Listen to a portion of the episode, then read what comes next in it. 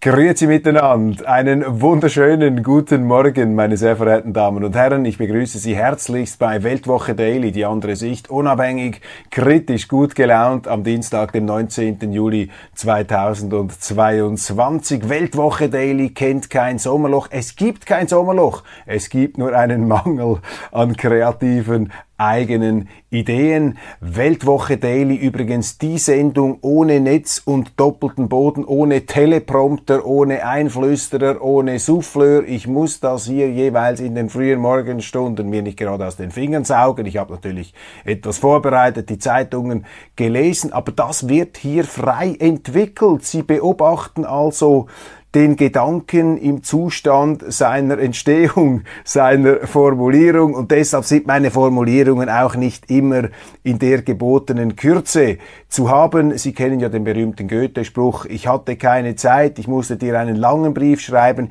Ich habe natürlich auch keine Zeit, aber ich nehme mir die Zeit und versuche deshalb so kurze Sätze zu machen wie immer nur möglich. Besten Dank für Ihr Verständnis. Ähm, am Sonntag war ich wandern mit der Familie. Ich habe davon erzählt. Wunderschön. Ähm, Panoramaweg oberhalb von Davos und Klosters. Eine machbare Wanderung sogar mit Kinderwagen und äh, Familie, ein paar, äh, sagen wir mal, holprige, sehr steinige Passagen müssen sie da mit vereinten Kräften überwinden, aber ansonsten wirklich ein, äh, ein, ein ganz tolles Erlebnis für die ganze Familie. Am Sonntagabend haben wir uns dann äh, angeschaut den Film über Freddie Mercury und die Rockband Queen, ein ganz außerordentliches Werk mit äh, Rami Malek in der Hauptrolle als Freddie Mercury. Und das müssen Sie sich unbedingt anschauen, wenn Sie das noch nicht getan haben. Selbst wenn Sie nicht Queen-Fan sind, ein wirklich ganz toller Musikfilm. Nun ist mir aufgefallen, dass meine beiden Buben, 10 und 12 Jahre alt, extrem fasziniert waren von äh, Freddie Mercury, auch von der Musik, die er komponiert und mit inspiriert hat. Und diese Begeisterung äh, war so groß, dass sie sich nach dem Film auch das Original Live Aid Konzert von Queen noch angeschaut haben von 1985. Es spielt ja im Film auch eine Rolle, wird relativ ausgiebig nachinszeniert, aber nicht ganz äh, in voller Länge wie damals im Wembley. Und äh, das ist wirklich fotografisch eins zu eins nachgebildet worden. Und der Hauptdarsteller spielt diesen Freddie Mercury mit einem Grad an Perfektion, ähm, der nun wirklich ähm, ganz äh, herausragend ist. Allerdings, ich glaube, das darf man auch sagen, der echte Freddie Mercury, noch etwas äh, physisch präsenter, äh, etwas muskulöser, kräftiger zur damaligen Zeit als der sehr asketische Schauspieler, der übrigens auch beim äh, ähm, gleich folgenden James Bond-Film, dem letzten mit Daniel Craig, die Rolle des Bösewichts ähm, verkörpert hat. Dieser Original Freddie Mercury bringt schon noch ein bisschen äh, größere Energie auf die Bühne und das Wembley Stadion, etwa 150.000 Menschen haben damals 1985 wirklich äh, äh, synchron gesungen. Das war eine Art Glückskugel kollektiver Begeisterung und dieser Freddie Mercury, eine ganz charismatische Persönlichkeit, hat also wirklich hunderter Nägel auf den Bühnenbretterboden gehauen. Und das hat mir Gelegenheit gegeben, etwas nachzudenken über die Faszinationskraft dieser Rockband Queen. Ich muss sagen, ich war nie ein äh, großer Fan damals. Ich war äh, eher etwas auf die 60er Jahre Musik äh, abonniert, auch äh, Jazz Rock. Das hat mich in meiner äh, Gymnasialzeit beschäftigt. Queen vielleicht zu populär, um von mir damals geschätzt zu werden. So etwas anti-Mainstream hatte ich wohl damals schon im äh, musikalischen Bereich. Aber diese ähm, Band Queen und Freddie Mercury sind, gehören wirklich in den Pantheon der Rockmusik. Man muss das vielleicht äh, anhand von äh, objektiven Kriterien hier festlegen. Was macht die Großartigkeit einer Rockband aus? Es gibt Bands wie zum Beispiel ACDC oder die Rolling Stones, die ziehen einfach ihr Ding über Jahrzehnte hinweg durch.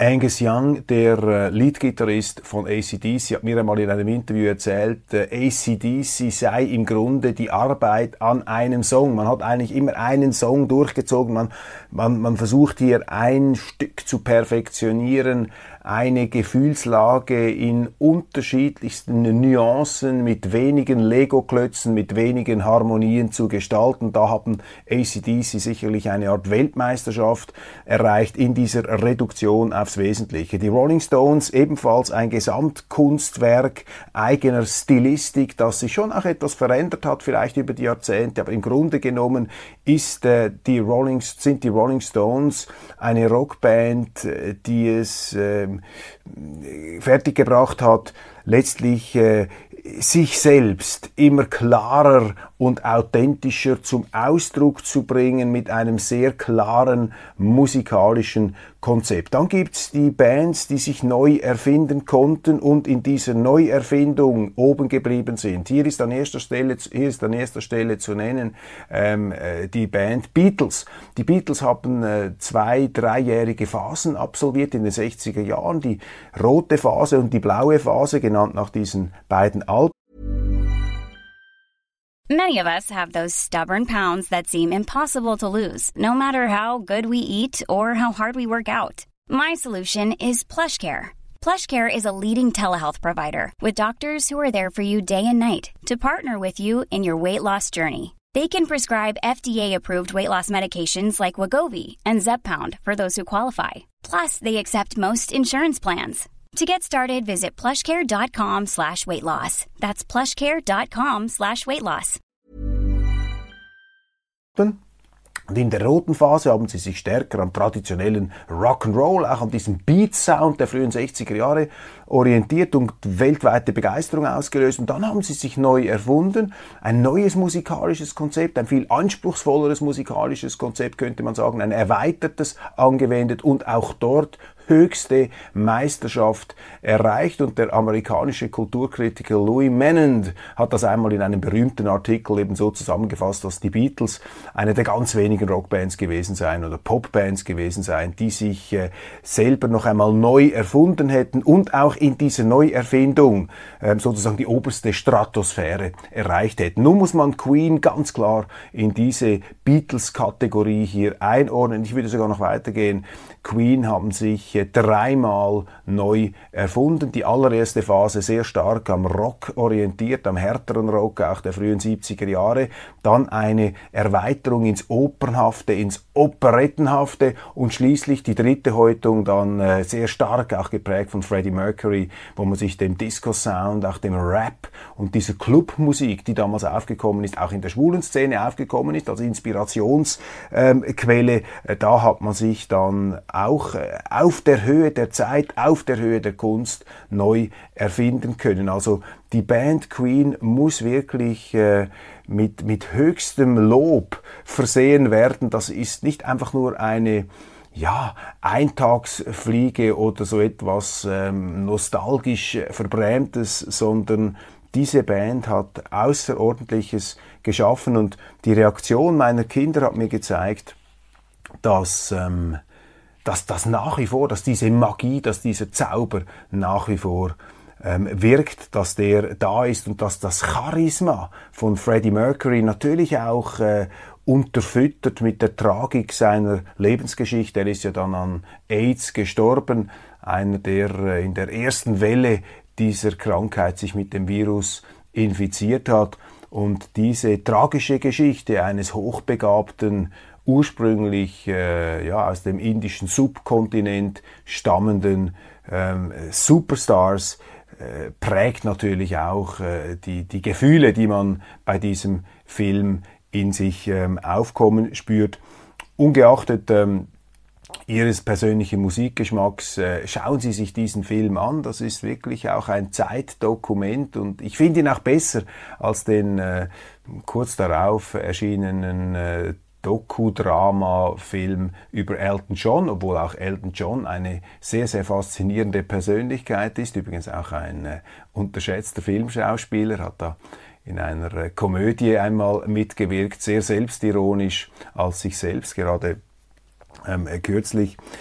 Queen, Freddie Mercury müssen Sie sich äh, unbedingt anschauen. Dann gibt's eine Art äh, Sturm im Wasserglas gegen Roger Köppel im Kanton Aargau. Ich halte drei 1. August reden. Das ist für mich eine große Ehre und eine große Freude, weil ich schätze den Kanton Aargau außerordentlich. Der Kanton Aargau war über Jahrhunderte ein Untertanengebiet des Kantons Bern und im Kanton Aargau haben sich dann im Zuge der äh, Helvetik, im Zuge der französischen Revolution ganz markante und die Schweiz prägende, ja geradezu umpflügende ähm, revolutionäre, freiheitliche, liberale Tendenzen manifestiert und äh, man merkt dem Kanton Aargau heute noch an, dass er stark geprägt ist von dieser Geschichte, ein eminent politischer Kanton, aus dem auch sehr viele bedeutende politische Persönlichkeiten hervorgegangen sind und immer noch aktiv sind. Ich erinnere an äh, Altbundesrätin Doris Leuthard, was immer man von ihr halten äh, mag. Wir haben Cedric Wermuth, einen Aargauer, Co-Präsident der SP. Wir haben den Präsidenten der Freisinnig-Liberalen Partei Thierry Burkhardt, ein Aargauer, und wir haben den sehr auffälligen SVPler Andreas Gladner. Und was mir auffällt am Kanton Aargau, ist eben auch die Debattierfreudigkeit.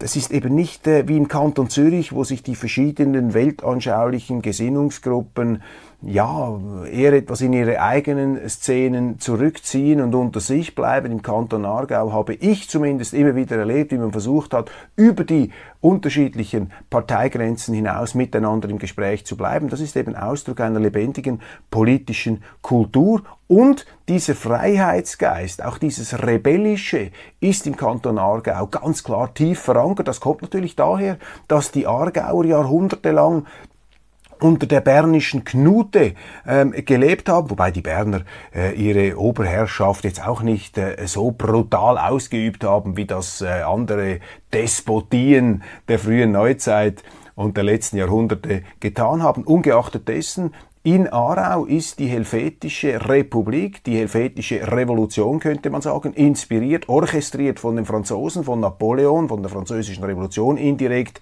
ähm, sehr stark, ähm, prägend und pulsierend gewesen. War sogar zeitweise so, dass äh, das Hauptquartier der Helvetischen Republik, des Direktoriums in Aarau, ähm, domiziliert war.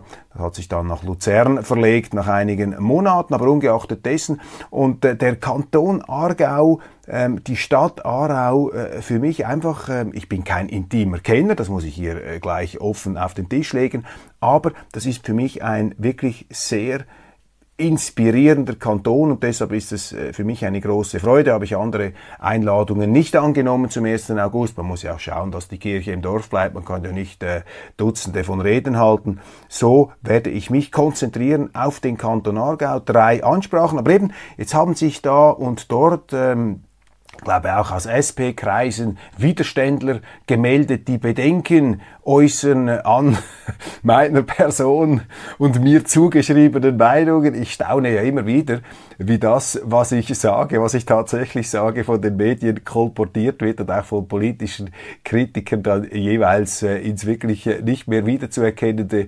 verdreht wird. Ich empfehle einfach allen, die sich mit mir auseinandersetzen, Weltwoche Daily zu schauen oder die Weltwoche zu lesen. Da kann man ziemlich genau erfahren, was mir so alles durch den Kopf geht. Und da kann man sicher auch einiges äh, kritisieren, aber äh, das, was jetzt da zum Teil behauptet wird, das ist schon fast geeignet, ein mittelgroßes Märchenbüchlein zu füllen. Und die Gemeinderäte haben sich also auch schon mit meiner Person auseinandergesetzt. Soll man nun den Köppel auftreten lassen? Ja oder nein? Und bis jetzt, momentan, schrieb mir der Gemeinderat von Dürrenasch, von Dürrenasch, momentan sei man der Auffassung, dass ich auftreten solle. Wie auch immer, liebe Freunde im Kanton Aargau, es würde mich natürlich tatsächlich sehr, sehr freuen, wenn es bei diesen Einladungen bliebe. Und ich lade selbstverständlich auch alle Kritiker ein, ähm, die das Gefühl haben, dass ich ganz anstößige Dinge erzähle, äh, die man den Menschen angeblich nicht zumuten könne, kommt an diese 1. Augustfeier. Das ist die Schweiz, Rede und Gegenrede, Diskussion, Auseinandersetzung.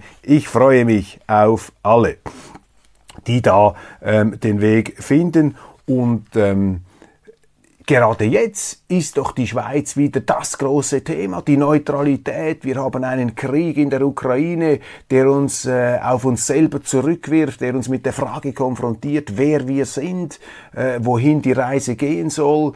Und diese Debatte, die muss doch möglichst vielstimmig geführt werden. Nicht nur durch mich, aber auch durch andere, aber vielleicht auch, auch äh, vielleicht auch durch mich. Also nicht nur unter Ausschluss des Köppel, sondern unter Beteiligung äh, äh dieses äh, Journalisten. Wie auch immer, 1. August, ich lade Sie herzlich ein. Wir werden Sie dann informieren, wo genau diese Reden stattfinden. Können Sie auch auf unserer Homepage dann nachlesen. Ich werde es auch im Rahmen dieser Sendung Ihnen ähm, durchgeben. Ernährungssicherheit, auch ein großes Thema, das jetzt in den Medien ähm, intensiv besprochen wird. Ich habe gesehen, mein SVP-Kollege Hans-Jörg Knecht wird in der Aargauer Zeitung interviewt und er warnt und mahnt und kritisiert auch Anordnungen des Bundes, die dazu geführt haben, dass die Ernährungssicherheit in der Schweiz gefährdet ist auch und nicht zuletzt aufgrund der Tatsache, dass man der Landwirtschaft Regulierungen aufzwingt, vor allem auch in Richtung Biolandwirtschaft, ähm, die eben nicht taugt, um die Ernährungssicherheit herzustellen. Und mir ist aufgefallen, dass in diesem Artikel in der Aargauer Zeitung diese Kernerkenntnis, die Hans-Jörg Knecht allerdings auch nicht mit der gebotenen Deutlichkeit zum Ausdruck bringt, er versucht das Ganze etwas in Watte einzupacken, weil er äh, niemandem vor den Kopf stoßen möchte. Er ist ja Ständerat, wird allerdings zurücktreten, ist aber Ständerat. Das heißt, er muss ja auch bei den politischen Gegnern im Majorzverfahren gut ankommen. Müsste er eigentlich jetzt nicht mehr, weil er nicht noch einmal antritt, aber sie bringen halt den Ständerat dann auch nicht mehr aus dem eigenen System heraus, wenn sie ihn einmal haben.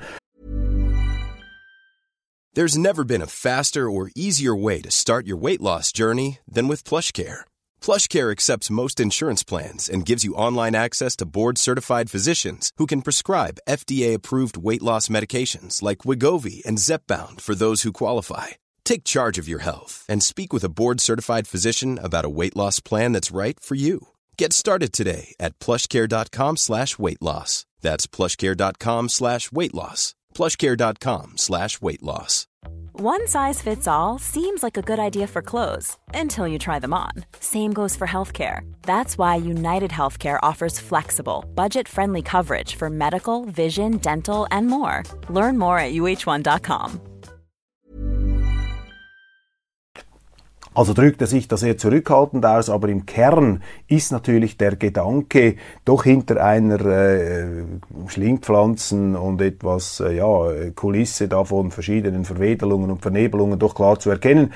Ähm, es ist nämlich so, die Biolandwirtschaft oder diese Bio-Obsession, äh, die da politisch bewirtschaftet wird von vielen Umwelttheoretikern, leider auch im Bundeshaus weniger Umweltpraktiker. Für mich sind ja die Bauern Umweltpraktiker. Die Bauern sind für mich ohnehin biologisch orientiert und zwar alle Bauern, auch solche, die noch nicht daraus ein religiöses Dogma gemacht haben. Bauern sind die Umweltpraktiker schlechthin. Und diese biologische Landwirtschaft, ähm, so edel und nobel sie auch immer sein mag, wird niemals in der Lage sein, die heute auf diesem Planeten lebende Zahl von Menschen zu ernähren. Punkt, aus, Schluss, fertig. Und wenn Sie daran zweifeln, dann schauen Sie nach Sri Lanka. Wir haben das in der Weltwoche dargelegt. Michael Schellenberger in seinem Artikel, der amerikanische Wissenschaftsjournalist, der regelmäßig für uns schreibt. In Sri Lanka haben Sie genau das gemacht. Sie haben die Biolandwirtschaft letztlich äh, flächendeckend verordnet. Man hat den Landwirten verboten, Pestizide und Düngemittel einzusetzen, mit dem Resultat, dass 85 Prozent der ähm, Ernten verloren gegangen sind. Ich muss hier einfach die Zahl noch einmal in Erinnerung rufen. Nach dem Zweiten Weltkrieg haben 2,3 Milliarden Menschen auf diesem Planeten gelebt. 2,3 Milliarden Menschen.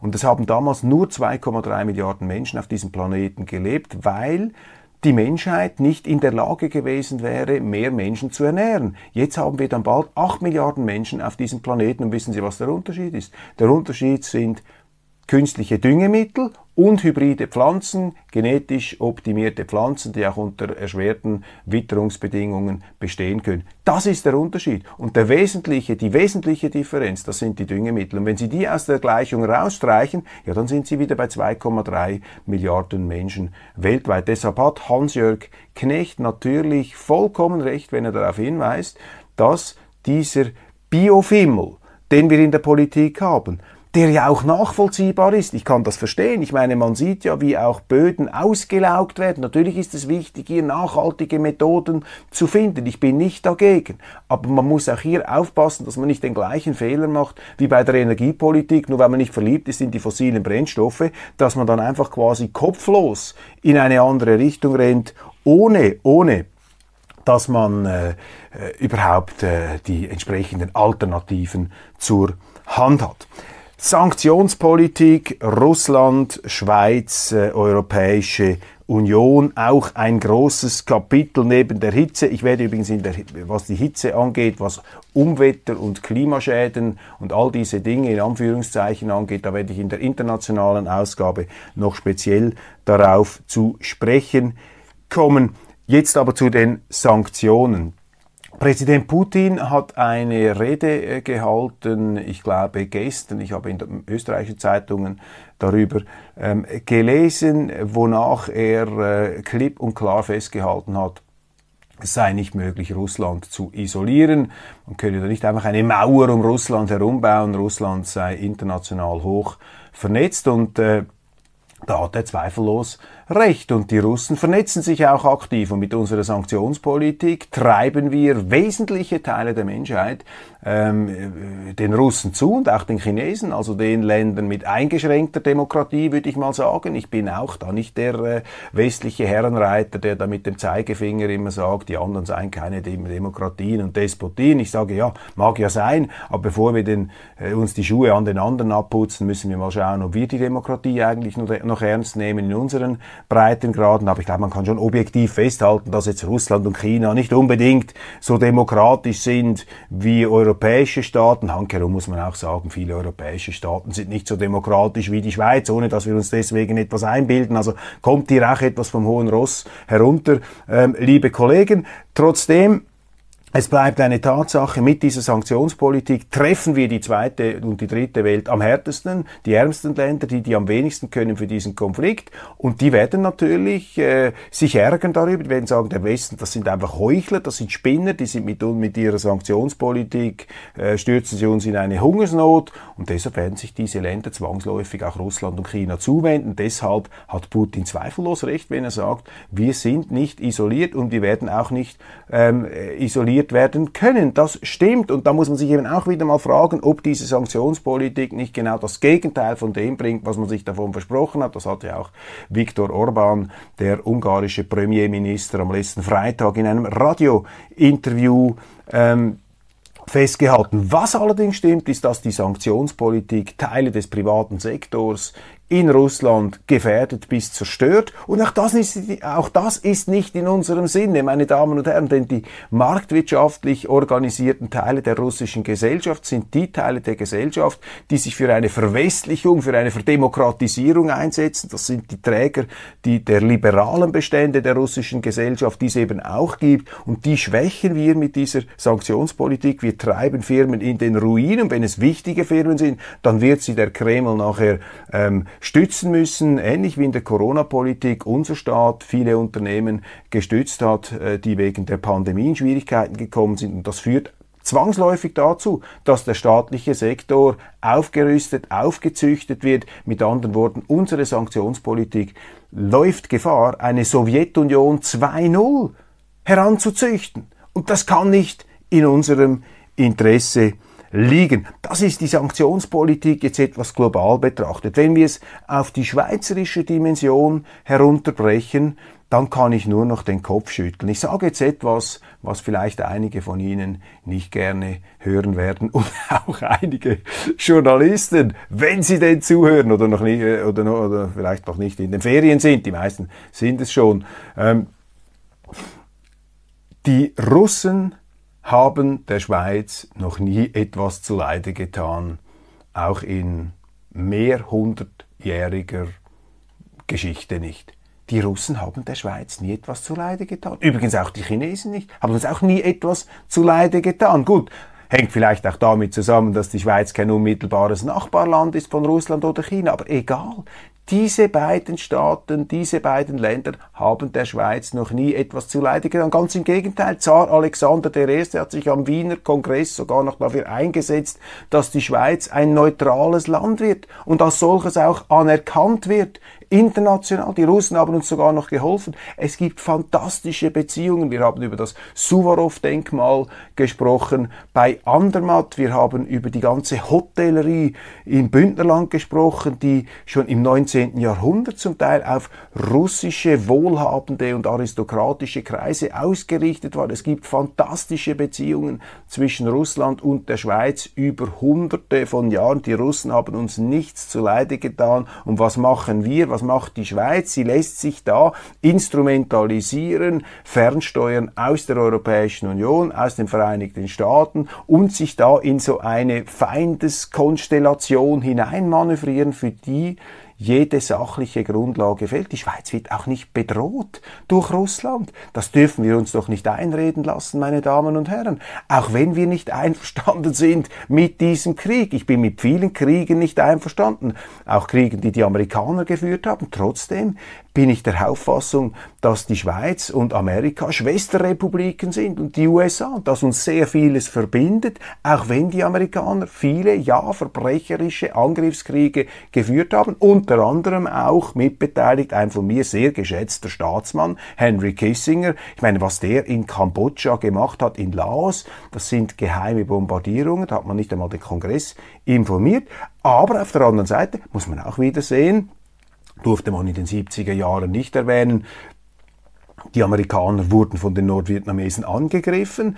Bis zu äh, Tausende von, von GIs wurden da aus dem kambodschanischen Dschungel durch äh, Guerilla-Kämpfer äh, umgebracht und dann hat man einfach zurückgeschlagen, weil die amerikanische Führung ja auch irgendetwas dagegen unternehmen musste, wenn da die eigenen Soldaten abgeschlachtet werden. Das ist das tragische Verhängnis des Krieges, das äh, auch eine Eigendynamik annimmt, wenn sie einmal drin sind. Aber ungeachtet äh, dieser sehr fadenscheinigen, um es mal zurückhaltend auszudrücken, politischen ähm, ähm, Handlungen der Amerikaner auf unterschiedlichsten Kriegsschauplätzen, äh, bin ich doch überhaupt nicht gegen gute Beziehungen zwischen Amerika und der Schweiz. Aber genauso ist es mit Russland. Und mein Eindruck ist einfach, dass wir uns da völlig unnötig in einen Krieg der anderen, in einen fremden Handel haben hineinziehen lassen Umso wichtiger ist es, ähm, wieder um die Neutralität zu ringen, die Neutralität zurückzubekommen.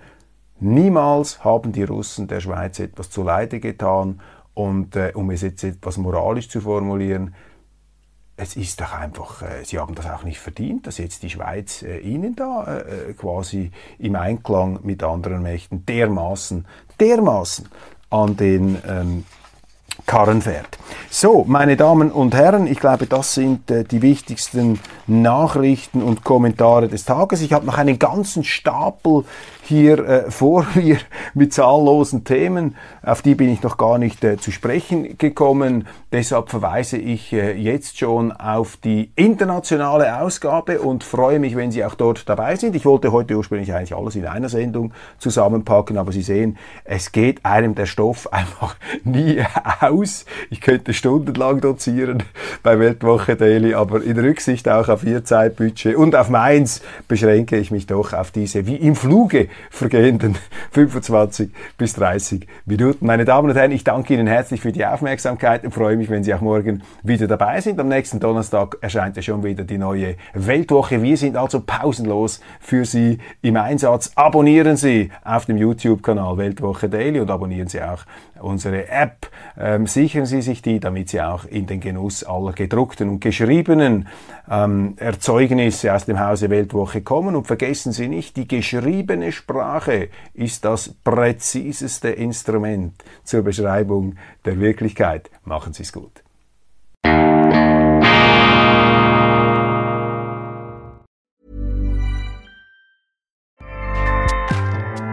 ACAST powers the world's best podcasts. Here's a show that we recommend. Welcome back to Two Judgy Girls. I'm Mary from the Bay. And I'm Courtney from LA. TJG is the podcast where we spill all the tea on your favorite reality TV shows, celebrity gossip, and everything in between. We're here to bring you our unfiltered opinions, hilarious commentary, and plenty of laughs along the way. We're two SDSU Delta Gamma sisters with a microphone and a whole lot of opinions. Each week, we dive headfirst into the wild world of reality television from Bravo to all the trash TV you could want. We break down the drama, dissect the latest scandals, and share our thoughts on everything from the jaw dropping moments to the embarrassing antics. But that's not all. We're not here to just gossip. We're here to connect with you, the jurors, and share our love of all things pop culture. Whether we're dishing on the latest celebrity breakups, discussing our favorite guilty pleasure movies, or sharing embarrassing stories from our own lives, we promise to keep it real, keep it fun, and keep you coming back for more. Come judge with us. ACAST helps creators launch, grow, and monetize their podcasts everywhere. ACAST.com.